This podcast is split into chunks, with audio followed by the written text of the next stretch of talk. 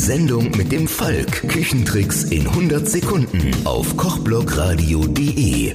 Hallo, hier ist wieder euer Thorsten Falk mit den Küchentipps in 100 Sekunden. Heute geht es um rohen Kuchenteig und Bauchschmerzen. Die Geschichte hat als kleines Kind jeder schon gehört. Kind, iss nicht den rohen Teig, davon bekommst du Bauchschmerzen. Aber ist es wahr?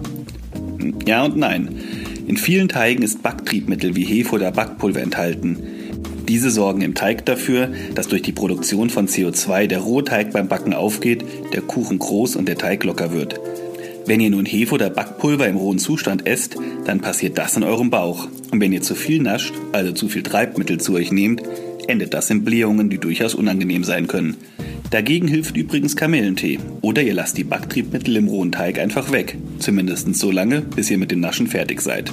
Eine Mehr dagegen ist es, dass ihr Bauchschmerzen bekommt, wenn ihr noch warmen Kuchen esst. Mehrere Untersuchungen haben ergeben, dass es eurem Magen und euren Verdauungsorganen ziemlich egal ist, ob der Kuchen warm oder kalt serviert wird.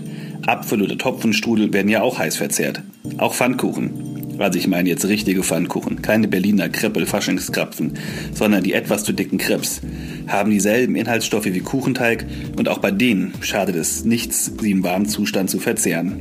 Einzig Verbrennungen als Schmerzursache können nicht ausgeschlossen werden, wenn der Kuchen noch zu heiß ist. Das war es schon wieder für heute mit den Küchentipps in 100 Sekunden. Mein Name ist Thorsten Falk. Schwingt den Löffel und hört mal wieder rein. Hier auf kochblockradio.de.